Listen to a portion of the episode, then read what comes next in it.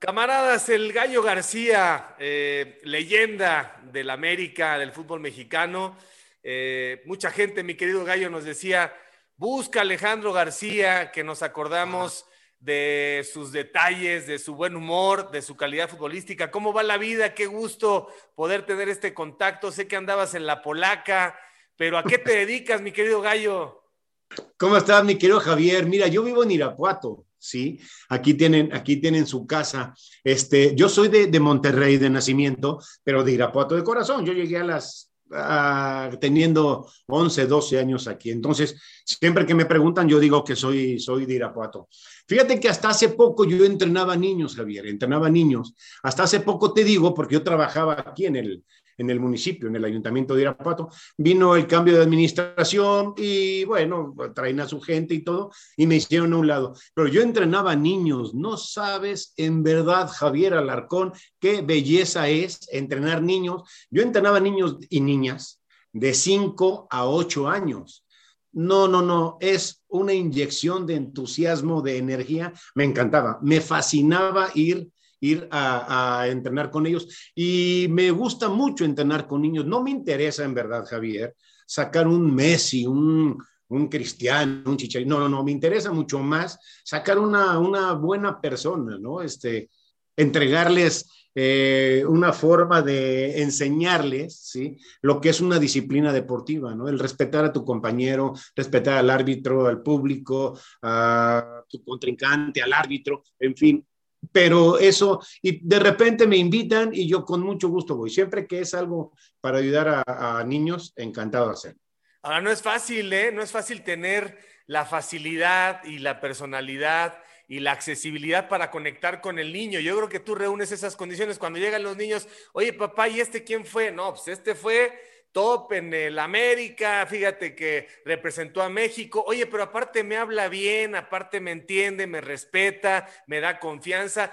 Estamos ahí con un tema clave, Gallo, la formación no solamente de adolescentes, sino darles estos primeros lazos de confianza y de estímulo a los chavos, porque es cambiar vidas auténticamente, pero luego no está muy bien pagado eso, ¿no? No, pero no, no importa tanto, Javier, en verdad, ¿eh? en verdad. Si tú este, trabajas con niños y logras que uno, escúchame por favor, uno entienda el mensaje, con eso es más que suficiente. ¿eh? Yo trabajé ya antes en, eh, en un programa a nivel nacional hermosísimo, Javier, que se llamaba Glorias del Deporte. Éramos 42 exjugadores, tanto de fútbol como de béisbol, y estábamos con niños eh, vulnerables, ¿sí? Eh, era de la Pronapred, eh, un programa de la prevención a la delincuencia. No sabes que también era sensacional, ¿eh? Chavos de 16 a 18 años que los jalabas, los tenían psicólogo, tenían comida, tenían todo, entonces a ellos les gustaba. Desgraciadamente ese programa se perdió, pero te digo, con que con que un niño te entienda, eso es sensacional. Cuando yo llego con los niños, me decían señor, me decían profe, a ver, vamos a aclarar algo. Primero no me digan así, yo soy el gallo. Entonces es muy padre que llega una niña de cinco años y me dice, oye gallo, ahora ¿dónde me pongo? ¿No? O sea, es, es inspirar de inmediato y que agarren confianza contigo. A ver, gallo, cuéntame eso de que ya eres abuelo. Fíjate que sí, soy abuelo, eh, soy papá de cuatro hijos. Es Coco la más grande, sí, que vive aquí. Eh, María Ángela no está casada. El gallo Alejandro García, él vive en, Zacatecas. Y está Jimena García, que ella vive en Puebla. Ella es de mi segundo matrimonio. Fíjate que tengo dos nietos, pero encantadores. No, no, o sea, eh, la niña, la más grandecita, tiene 17 años, Javier. Tiene 17 años, se llama Emilia y el chavo se llama Andrés y tiene 14 años. Andrés le gusta mucho el fútbol, no jugarlo, ¿eh?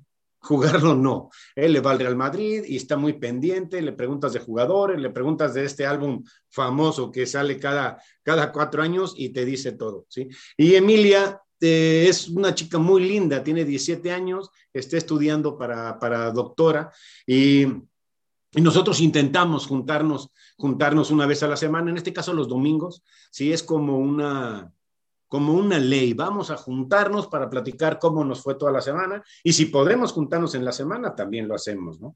Pero yo tengo una, una regla para esos, para esos domingos, ¿sí? No celulares. En este momento vamos a desayunar o vamos a comer, vamos a cenar, vamos a quitar los celulares durante una hora. Quería platicarte algo. Fíjate que en una ocasión era mi cumpleaños y me hicieron el favor de invitarme a un restaurante. Papá, vamos a un restaurante. Entonces yo puse una condición Sí, vamos a ir, pero sin celulares, por favor. Y después me desinvitaron, Javier. Pues es que están súper metidos. Haces bien, haces bien, porque efectivamente perdemos el contacto, perdemos el diálogo, perdemos eh, lo personal que, que, ocurría antes en las conversaciones, pero lamentablemente ellos crecieron ya con otro chip, ¿no? Y, pero sí hay que decirles, oye, oye, acá, y, y diles, mira, diles esta frase que yo les digo a los míos, oye, un día no me vas a encontrar en el teléfono, un día me vas a buscar en el teléfono y ya no voy a estar, compadre. Así es, tienes toda la razón, ¿eh? Tienes toda la razón. Sabes que nosotros hablamos, todo el país, ¿eh? de inseguridad, de esto y todo, pero hay que empezar desde abajo, Javier, ¿no? Por ejemplo, un padre de familia que tiene dos horas para, para comer, ¿no? Él se va a trabajar en la mañana, tiene dos horas para comer y tiene que regresar otra vez. Cuando llegas a comer, o los niños están con el celular, o está la televisión, entonces no, no sabemos escucharlos, no sabemos dónde están nuestros hijos. Yo creo que hay que poner más atención y hay que quitar eh, en esos momentos este tipo de, aparatos, ¿no? Oye, Gallo, y cuando vas a comer, también me enteré, y esto es muy bueno también, eh, decirlo a tiempo a la gente, porque me contaste, eh, cuando hablamos en otra ocasión, que de pronto decías, oye, yo ando bien, ando bien, y te fuiste a hacer un chequeo y te dice el doctor, oiga, usted tiene diabetes y la diabetes no avisa y en un muy buen momento eh, la vida puede ser tan plena como cualquiera. Cuéntanos eso, cuéntale a la gente hace cuántos años estás ahí rayando los 60, ¿no, mi gallo? Así es, sí, rendo los 60, tengo 61 años. Fíjate, Javier, que yo no, no, no, no, me dolía nada, me sentía muy bien, me salía yo a caminar, no hago tanto ejercicio, pero sí camino. Entonces, un día mi mujer me dice, oye, ¿y por qué no vamos a que te hagan un, un chequeo general? Ok, y fuimos. Y entonces, para mí fue muy sorprendente que uno de los doctores me dice, oye, ¿y desde cuándo eres diabético? Le dije, no, yo no soy diabético. Dijo, ¿cómo no? Aquí me aparece. Entonces, a mí en el momento, Javier, fue un masazo en la nuca, ¿eh? Fue un masazo en la nuca, dije, hijo, ¿eh? el, la diabetes no es curable, ¿sí? Es controlable pero no es curable, pero aprendes a, a vivir mejor, yo creo, ¿eh? a comer mejor. Eh, después se me complicó un poco más y tuve que eh, incurrir a la, a la, insulina. Yo diariamente me inyecto 30 unidades de insulina, que para mí es maravillosa, ¿no? Entonces yo puedo comer bien, puedo este, divertirme. Cuando juegan las Super Águilas del América, no perdono un par de tequilas y una buena botana para ver a, a, mi equipo. Le, le, dije yo un día al doctor, oiga doctor, ¿y puedo comer carne de puerco.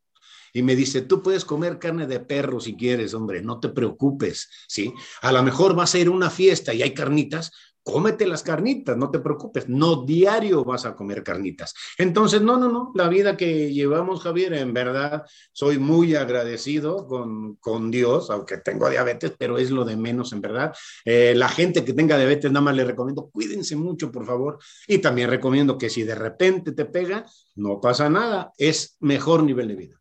Oye, pero tú crees que te dio por el tema de la alimentación, o sea, no cuidabas las grasas, no cuidabas la proteína, este, incluso los triglicéridos. No, la verdad no me cuidaba yo nada, Javier. Cuando eres jugador de fútbol, entre concentraciones y en tu casa, pues tienes que estar físicamente muy bien y tienes que alimentarte muy bien. ¿Sí? Entonces, de repente, tal vez te pasas un poquito del espagueti, no te preocupes porque al otro día lo vas a quemar en el entrenamiento. Pues resulta que te retiras y comes igual y tienes eh, tus mismos hábitos, sí, alimenticios, pero ya no entrenas. Entonces yo creo que de ahí viene todo.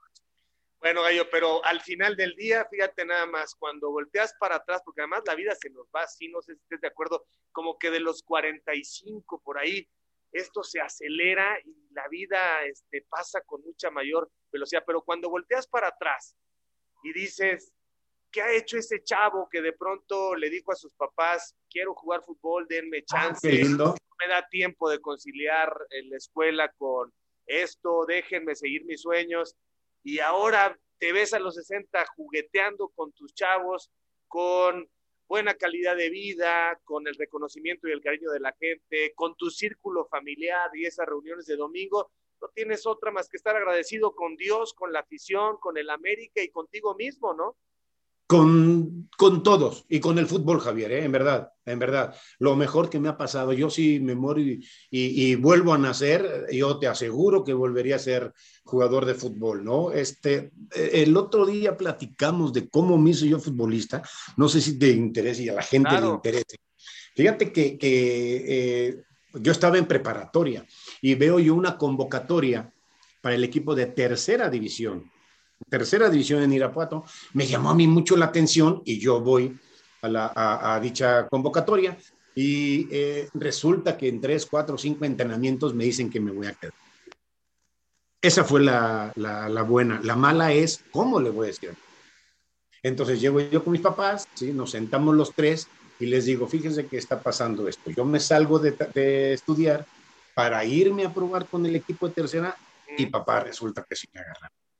Yo no sabía cuál iba a ser la reacción, pero la reacción, Javier, es una de las tantas y tantas y tantas cosas que yo le agradezco a mis papás. En verdad, no sabes qué agradecido con ellos.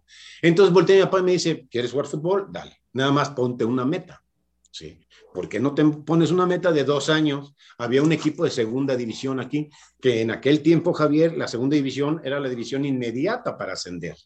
O sea, tú pagabas tu boleto, ibas aquí al estadio y veías a ese equipo de segunda división. Entonces ponte una meta, ¿por qué no en dos años, si no pasa nada, te regresas a estudiar? Sinceramente, yo nunca fui muy buen estudiante, Javier, ¿eh? tengo que reconocer.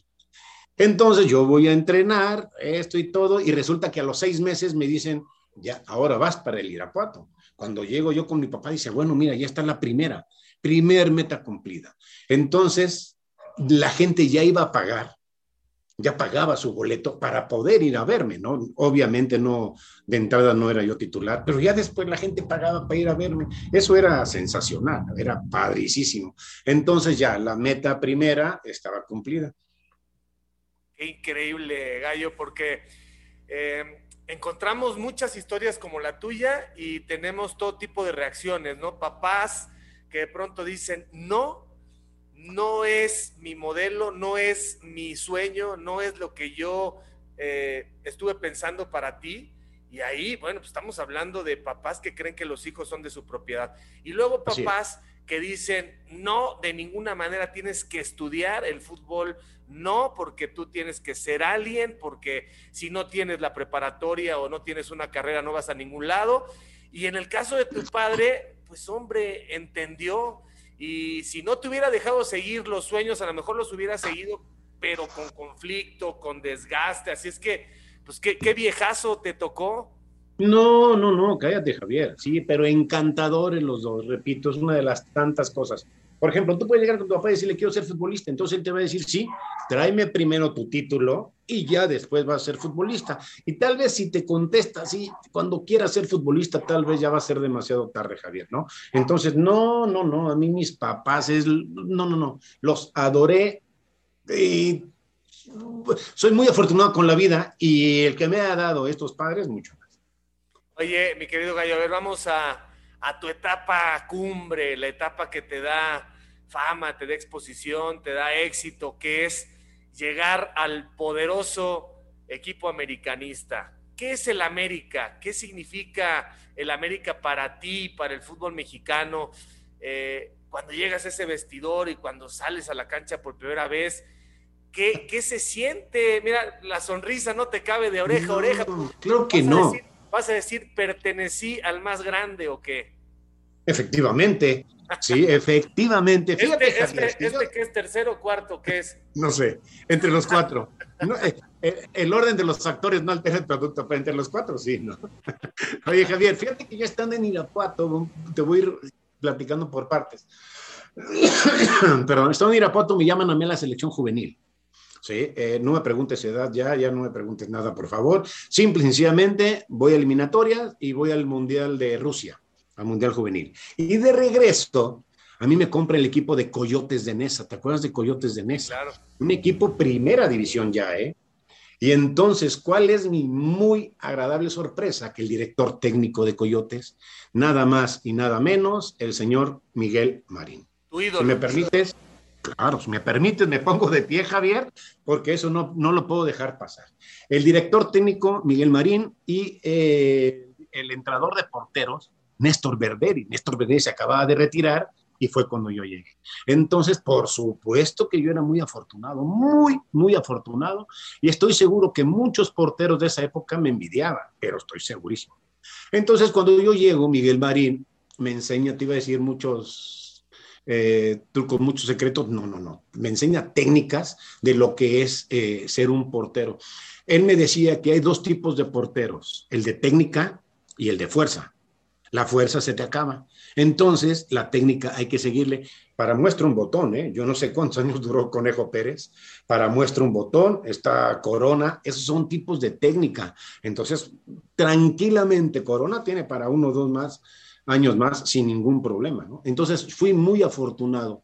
Entonces, de repente, eh, estuve tres años en el NESA y, y llega en el último año y lo compra eh, García, eh, Toño García compra el equipo, termina el torneo y el equipo lo vende a Correcaminos. Correcaminos acaba de descender. Y nosotros, algunos jugadores iban para Correcaminos en el paquete y otros íbamos para el Atlante. Yo llego al Atlante, el director técnico eh, La Volpe y Rafa Puente, ¿te acuerdas de esa dupla que hicieron en, en 88? Sí, señor. Hago yo pretemporada y todo, sí. Y cuando yo voy a firmar mi contrato, me dicen, no tienes por qué estar aquí. ¿Cómo que no? No, no, no, tú tienes que ir a la América, ya te compró, ya te cambiamos. Con, ¿Cómo, ¿Cómo crees? A mí no, no creas que me gustaba tanto la idea de... Pero no le ibas a la América. No, claro que no, claro que no, yo le iba a Monterrey. Sí, aunque yo jugaba con esa, pues yo me interesaba mucho por, por Monterrey. Este, pues tienes que ir a la América. Entonces yo llego a la América y el vicepresidente deportivo era Hugo Enrique Quise. ¿eh? un caballero, en verdad, se portó conmigo sensacional los años que, que, yo estuve ahí y que él estuvo también. Entonces llego, me contrata el, el América, al otro día viajamos a, a, Chicago, ¿verdad? A jugar con la selección olímpica de Brasil, que se llevó la medalla de oro, eh, Tafarel, eh, Romario, Müller, no sé, en fin, Müller. Este, entonces ya eran experiencias diferentes, ¿no? Entonces yo llego a América y, te voy a contar una, una anécdota. Eh, cuando yo estaba en el NESA y de repente de visita sacabas un empate, era para festejarlo, Javier, ¿eh? Sí, o sea, NESA era un equipo, ay, con todo el respeto, bastante austero. Entonces, por ahí sacabas un empate de visita y llegabas al vestidor, buena muchachos, buena, y levantando brazos y abrazándome. Cuando yo llego a la América, el primer empate de visita, yo entré al vestidor así. Entré, bueno, muchachos, bueno y todo. Javier, era un funeral. Era un funeral el vestidor. O sea, no era para festejar un empate. En América no puedes festejar un empate, no debes festejar un empate. Ahí yo aprendí que, por supuesto, que América es un equipo grande, ¿no? América es un equipo grande, es un equipo que, que, que, o lo odias o lo amas, eso es, eso es ya muy, muy, muy dicho, y es un equipo que entrena igual o más que los demás equipos, ¿sí? Y eso de que los árbitros y esto y todo, dejemos a un lado, por favor, todo eso. Oye, Gallo, ¿y quién te da la bienvenida? Te dice Alfredo Tena, bienvenido, güerito, aquí no te vengas a hacer el, el elegante o qué. Sí, así es. Fíjate que, que yo, yo llego en 88, 89, Javier. Este, yo quería ganarme un lugar, obviamente, en América, pero América había sido campeón. Sí, había sido campeón contra Pumas y Adrián Chávez había sido pilar para ese campeonato. Entonces, vaya que me iba a costar trabajo. Don Jorge Vieira, que en paz descanse, un caballero sensacional tipo, este, es el que me dice que, que, me quería para irme a, América. Y sí, Alfredo Tena, pues yo Alfredo Tena, el verlo y, y si en algún momento querías empujarlo, haz de cuenta que era la pared, o sea, eh, eh, literal, ¿eh? O sea, le das aquí, o sea, este muchacho, no sigue, podemos... Sigue así. Claro que sigue así, claro que sigue así, Javier. Este, y si tú sigues con tu rutina, en cualquier momento, si no es que ya lo alcanzaste, ¿verdad? Entonces, sí, me da la bienvenida y yo sabía que llegaba un equipo grande, había estrellas. Ese mismo año llegó Cecilio, llegó Juan Hernández, llegó Seixas, llegó tu servidor, era un gran equipo, ¿eh? y fuimos campeones contra Cruz Azul. Totalmente, me acuerdo, me acuerdo ahí cuando, cuando Hermosillo todavía no este, hacía la metamorfosis a cementero, ¿no? Y con Sague, este, increíble, un equipo que además volaba, ¿no? Ese fue el América, ese fue el América, está el América de Reynoso, obviamente, en, en los ochentas, pero este América de finales de los ochentas, el que tú estás describiendo, es el que ya tiene toda la amplificación de la televisión, es el que logra generar auténticamente un reconocimiento de nivel de ídolos a muchos de ustedes, ¿no? Ahora bien, Gallo, tú eras valiente, eras bueno en el mano a mano, eras bueno para las salidas. ¿Qué te fallaba? ¿Qué, autocrítica te haces en, bajo los tres postes? Fíjate que yo me consideraba que tenía seguridad de manos. Yo creo que en las salidas, mi querido Javier, en las salidas, aunque sí lo hacía, hijo, de repente, es lo más difícil para un portero, ¿eh? El, el, ver tiempo, distancia con gente que te esté estorbando. Yo creo que eso para un portero es lo más difícil, lo más, más difícil, y yo creo que eso, eso llegaba a fallarme. Sin embargo, como yo sabía que era una de mis debilidades, me gustaba entrenarlo eso, ¿no? Ya que terminaba el entrenamiento, a ver, pues vamos a quedarnos un rato más eh, Juan Hernández me ayudaba muchísimo, Cecilio me ayudaba muchísimo. ¿En qué? ¿En qué sentido? Ellos eran laterales, ¿sí? Y subían, pero subían bastante, bastante bien.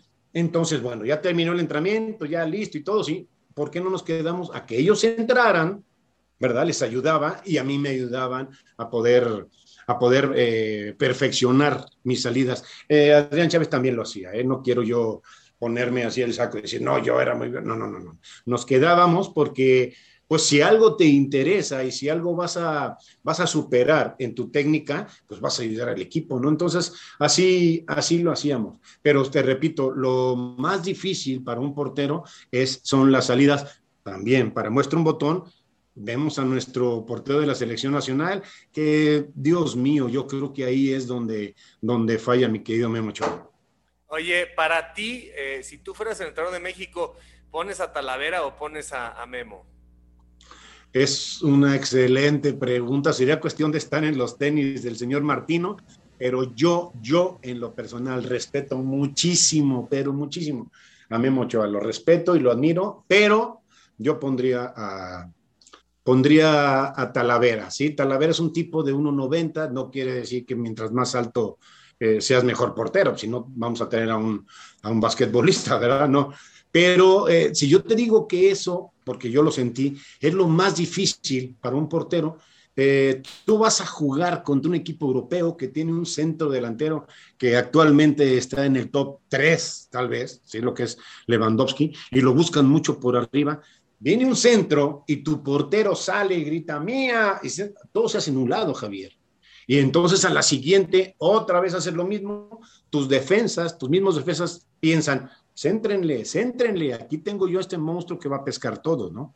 Y también al contrario, si viene algún centro y tu portero se queda en la raya, Dios mío, hay que, hay que persignarnos, ¿no? Sí, y además, este, así como nosotros estamos mandando a Escopón y a los visores del Tata a ver a los demás, ellos nos están viendo y el partido contra Colombia antes de que termine el primer tiempo hay un cabezazo este, que nos perdonan. Uno de los goles en la reacción es un cabezazo, porque además hay que decir que históricamente en los mundiales, olvídate de las condiciones del portero, que sea bueno en la salida o no, yo creo que a Memo eso le falla, pero este, los polacos nos van a querer cazar ahí. ¿Por qué México tiene problemas crónicos? Eh, olvídate del portero que se queda a mitad de camino o que no es salidor pero tenemos desde hace cuánto, Gallo, hablando de que a los defensas mexicanos les cuesta mucho la pelota parada. Es justamente lo que dijiste, ¿no? Históricamente nos hacen mucho daño, pero ya sea un sudamericano, o sea un centroamericano, un europeo, un asiático, quien sea, nos hacen mucho daño, ¿sí? Eso es, no es falta de, capacidad, eh, mi, mi querido Javier, ¿no? Yo creo que es falta de atención. Es falta de atención, porque tú puedes estar entrenando y entrenando y entrenando y entrenando, y en el entrenamiento lo haces muy bien, pero a la hora del partido es una falta de atención que puedes quedar fuera del mundial. ¿Tienes, ¿Tienes confianza en que México pase de la fase de grupos? La neta, la neta. La neta, Javier, eh, no soy pesimista, eh, la verdad, soy realista. Soy realista y creo, creo que se nos va a complicar muchísimo y creo yo que no, que no va a pasar. Fíjate, tú estás muy joven, pero en el Mundial de 78, ¿tú te acuerdas del Mundial de 78 o no? cómo no, claro, ya tenía, ya tenía yo 10 años. Este, fíjate que, ajá, te voy a comentar, eh, cuando México iba a salir ya para el Mundial, José Antonio Roca decía, señores, no se preocupen, vamos contra Túnez, le ganamos a Túnez, no pasa nada, ¿sí? Eh, con Alemania, hijo, Dios mío, si le sacamos un empatito, a lo mejor está bien. Y luego vamos con Polonia, no, a Polonia también le vamos a ganar. Qué cosa, ¿eh? Llegamos allá y fuimos un desastre, pero un desastre, la peor actuación de, México en los mundiales fue, fue en Argentina. Ahora yo no sé si le vamos a, igualar. No le veo yo nada, Javier, en verdad. No le veo nada al equipo mexicano, no le veo nada al Tata Martino. Le veo una desconfianza terrible, pero terrible. Y la cosa es que no tenemos, por ejemplo, un, un tipo Messi que está lastimado, pero para el mundial ya va a estar. ¿Sí? O tenemos no tenemos un tipo cristiano que tiene baja de juego, pero no se preocupen, para el Mundial ya va a estar, que nos va a echar la mano. No, no tenemos nada de eso. Lo que está ahorita es lo que tenemos, es lo mejor que tenemos, Javier, y creo yo que no nos va a ser suficiente. ¿Crees que se perdió el tiempo con el Tata los últimos dos años? Sí, sí creo que se perdió porque yo sentía que el Tata tenía un equipo, una selección que no le interesaba tanto, ¿no? No le interesaba tanto. Cuando juega el partido, eh, cuando iban a jugar contra, contra Perú, sí, yo lo vi, sí, en noticias es obvio que yo no estaba ahí, que un entrenamiento antes el señor estaba viendo a Argentina, ¿no? Me parece muy bien, me parece muy bien que vea al equipo que te va a tocar, pero la tecnología está muy avanzada, Javier, muy avanzada. ¿Por qué no entrenas con tu equipo, haces esto y todo, y terminando, ¿por qué no vas con, a, tu cuarto de hotel con toda tu gente de, de, cuerpo técnico? A ver, Ochoa, vente para acá, a ver, guardado, ven, vamos a ver qué. Y tranquilamente pueden ver y analizar. A mí se me hace que no le interesó tanto y ahora menos, ¿eh? Ahora menos. Él terminando la Copa Mundial, a mí me queda clarísimo que él se va, independientemente del lugar que quede. Entonces, yo sí creo que en su momento debieron haber quitado, cortar de raíz. Sí, a lo mejor tendrías año y medio, dos años, un año para trabajar nuevamente y creo que hubiera sido diferente, creo. Eh, digamos que hay una materia prima de cierto nivel, Gallo, ¿no? O sea, los jugadores tienen un talento que no es top en el, mundo, que no es elite, ¿no? Y ha pasado que los técnicos pues pueden potenciar ese talento, lo dejan igual o lo mandan a la baja. Creo que no es culpa de Martino los lesionados y las bajas de juego, pero sí, sí lo noto también como tú incómodo, como ya con ganas de irse, como que no está mordiendo vidrio, se va a ir. Es un profesional al final del día, pero yo no sé si se terminó por desgastar con la federación y con los partidos moleros, en fin, como que todo el mundo termina haciendo un cortocircuito. Ahora te preguntaría, ¿no crees que ha sido muy rígido con el 4-3-3? Porque yo creo que hay que salir con Polonia con 5-3-2 o 5-2-3, proteger los costados y tener siempre eh, para la pelota parada, pues no dos contra uno, sino quizá tres contra uno. Este, yo sí veo que él ha sido muy, muy consistente, pero también quizá muy terco con, con el dibujo. Estoy de acuerdo contigo, Javier. Muy terco y muy consistente pero ¿cuál es el problema? Que no le ha funcionado. Porque si tú pones una línea de seis con otros cuatro arriba, sale y te funciona, adelante, vamos a, seguirlo haciendo, ¿no? Pero no, no pasa nada con él. ¿Sabes a mí lo que me preocupa del señor Martino? Que no tiene variantes, no tiene ninguna variante. Tú dijiste bien, empieza 4-3-3 y termina 4-3-3. Y de repente entra un jugador, hace un cambio, ah, perfecto, mira un cambio, pero es posición por posición, no pasa nada. Independientemente del resultado que esté, así pasa. Eh, me recuerdo muy bien, creo que fue la Copa de Oro. El primer partido fue, ay, Dios mío, creo que fue contra Haití o contra Jamaica, no me acuerdo. Dios mío, los morenos, Javier, se te encerraron y no pasó nada, ¿eh? Nada de llegar por los laterales, nada de, tiros a media distancia, nada, nada, nada. Ok, 0-0. El siguiente partido fue contra Jamaica, otra vez, parece que nos habían visto y se quedan iguales y no pasó absolutamente nada. Yo no dudo de la capacidad del señor, ¿eh? la verdad no dudo, pero sí lo que no me gusta es que no tenga una variante y aparte tiene aquí a cuatro auxiliares, Javier, a cuatro auxiliares. Si tú tienes un auxiliar que de todo te dice, sí, señor, sí, señor, oye, ¿qué te hacemos? Sí, señor, pues no te sirven. ¿Sí? Tienes que tener un, auxiliar que te esté cuestionando y que te esté dando ideas. Entonces no pasa, no pasa absolutamente nada. Eso para mí es lo preocupante.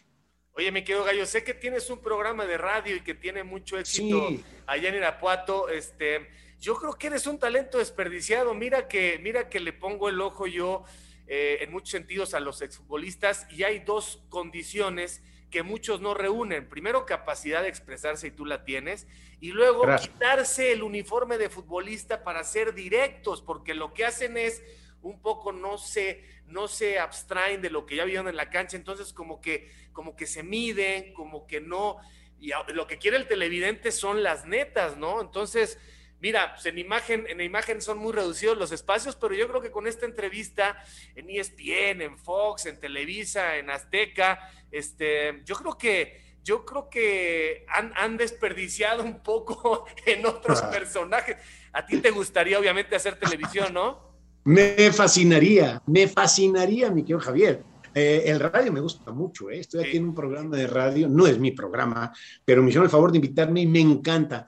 Está un muchacho de nombre Beto Agüed, es un genio, en verdad, es un genio. Está Quique Cardoso, es un jovencito que sabe muchísimo, pero de todos los deportes, de todos los deportes. Y está Paco Chacón, exárbitro, estamos, y tu servidor. Nos gusta mucho, ¿me permites decir dónde? Claro, por favor.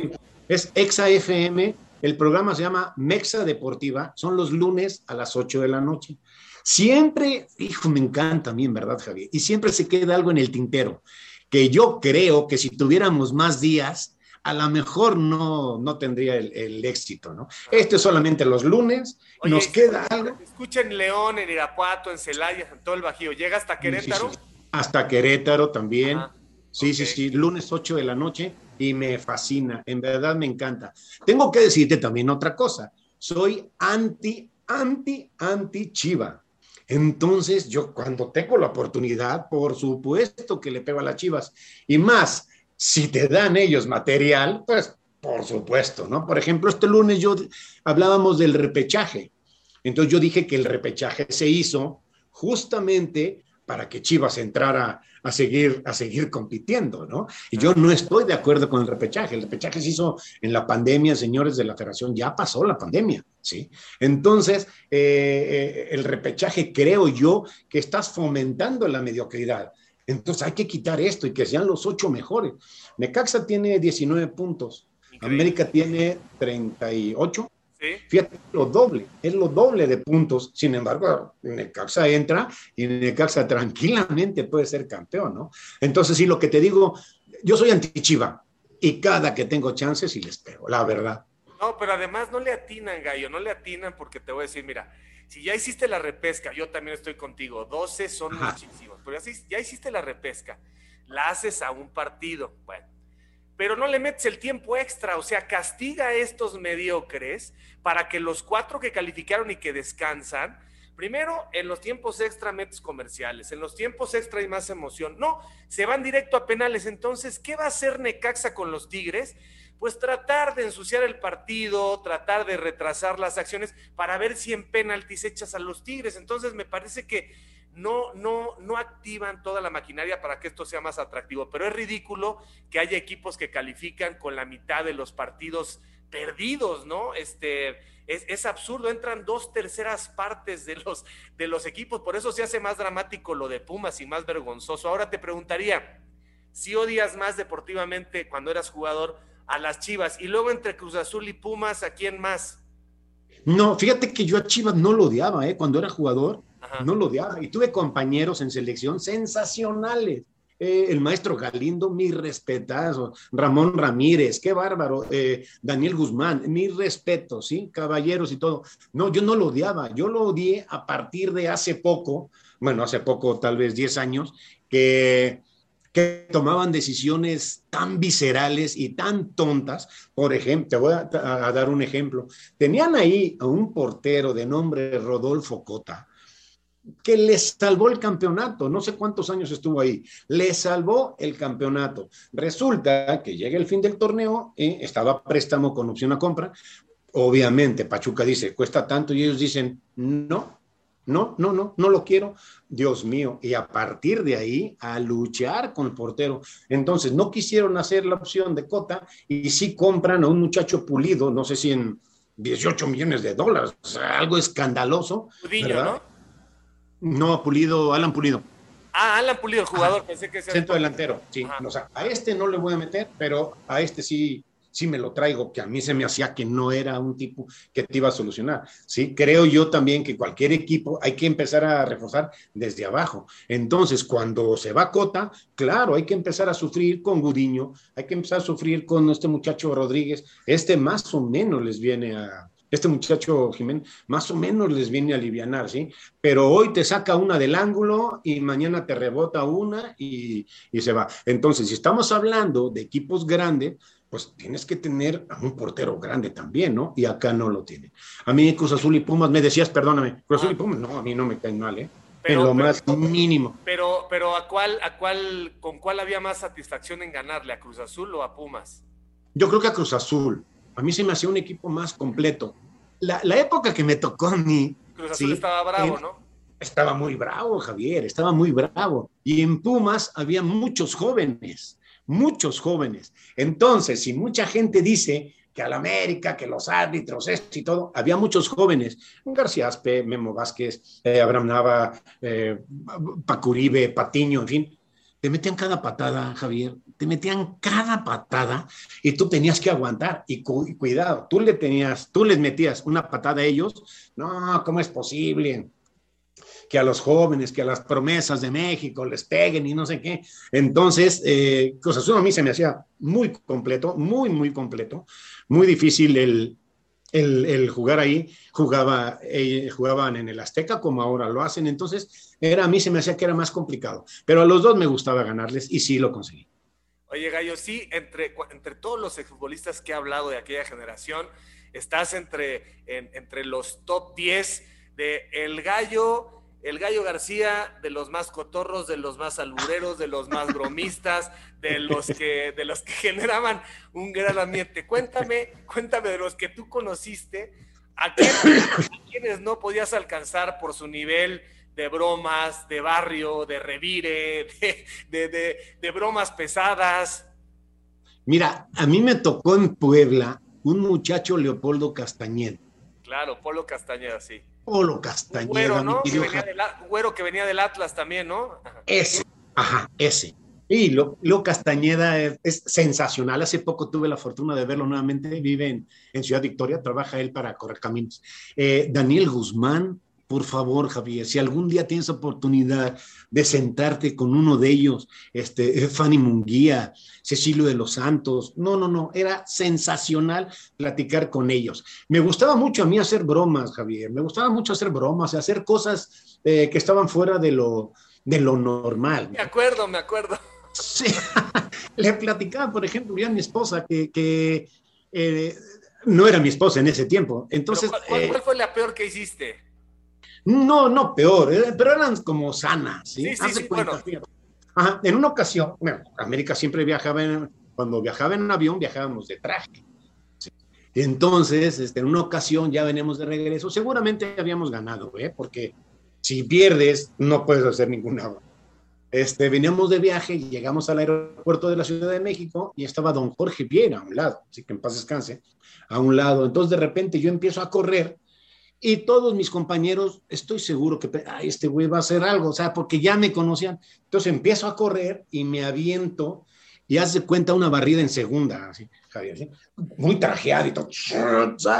Y entonces Juan Hernández, Cecilio, que siempre seguían mis bromas, Juan Hernández se acerca y dice, ¡Safe! Y pues toda la gente volteaba, o sea, este pinche loco, ¿qué hace en un aeropuerto y trajeado y tirándose así de, de barrida, ¿no? Pero como esa pueden ser muchísimas, ¿eh? Muchísimas, Javier. La verdad, dijo, no, no me acuerdo. Sería cuestión de algún día vernos en persona y en medio poner una bebida medio amarga y salen muchas cosas. Ya estás, ya estás con una, con una copita de vino y, sí. y un buen bife por allá en Irapuato, que es una afición entregadísima, apasionada, bravísima. Me acuerdo cuando iba a narrar al Irapuato, qué manera de apoyar esa marea roja cuando estaban en primera división. Ojalá que algún día eh, regresen. Mi querido Gallo, me da muchísimo gusto verte, verte bien. Eh, déjame decirte que a veces hago estas entrevistas con gente más o menos de tu edad y de pronto los veo, los veo inconformes, los veo serios, los veo, digo, bueno, pues ¿qué, qué, qué, qué te quitó la vida si tuviste mucha oportunidad y tuviste eh, muchas cosas buenas como para no estar agradecido? Así es que esta entrevista es de las que más me dejan porque veo a alguien con toda la energía, con toda la ilusión y con toda la gratitud, ¿no? Para todos aquellos que te ayudaron y estar en paz contigo mismo, que al final esa es la parte más importante que recorrer en la vida. Te mando un gran abrazo y estemos pendientes. Voy a ver si en imagen este, se abre alguna posibilidad para que en, el Mundial hagamos algo. Pero, mi querido Javier, yo estoy a tus órdenes. Me dices que, que, me ves bien, o sea, no estoy peleado con la vida, ni mucho menos. Claro que no, solamente agradecido. Eh, agradecido porque, Javier, tengo una casa eh, muy bonita, muy cómoda en Irapuato, no es una mansión, ni me interesa. Tengo un carro que me lleva a todos lados, tengo una esposa que es encantadora, mis hijos, mis nietos y todo. Entonces, soy, soy muy feliz en verdad. Decía mi abuelo, no es más rico el que más tiene, sino el que menos necesita.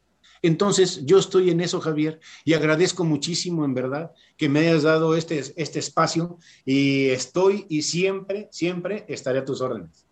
Y Gallo, te mando un abrazote, estamos en contacto. Muchísimas gracias por tu tiempo. Muchas gracias. Que estés bien.